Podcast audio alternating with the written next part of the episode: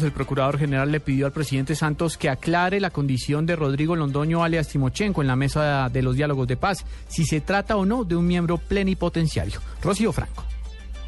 Conoció una carta que en las últimas horas radicó el Procurador General de la Nación ante el presidente de la República, Juan Manuel Santos. En ella le hace una serie de requerimientos y le pide al Procurador General de la Nación que en la medida de los episodios que se relacionan con los diálogos que sostiene el gobierno con las FARC en la ciudad de La Habana, pide que le responda cuándo el señor Arias Timochenko, máximo líder de las FARC, adquirió la condición de vocero o miembro representante del grupo armado al margen de la ley para participar en la mesa de La Habana. El tercero es cuando el Gobierno Nacional certificó al señor Timochenko ante las autoridades judiciales como su condición de vocero en la mesa de La Habana. Y el cuarto, en cuántas oportunidades el Gobierno Nacional ha autorizado al señor Arias Timochenko para desplazarse a la ciudad de La Habana y participar en la mesa de diálogo. Asimismo, también solicita los informes presentados por el Gobierno Nacional a las comisiones de Senado y Cámara. Según se ha conocido, la Procuraduría hace esa solicitud a raíz de una posible investigación que se pudiera abrir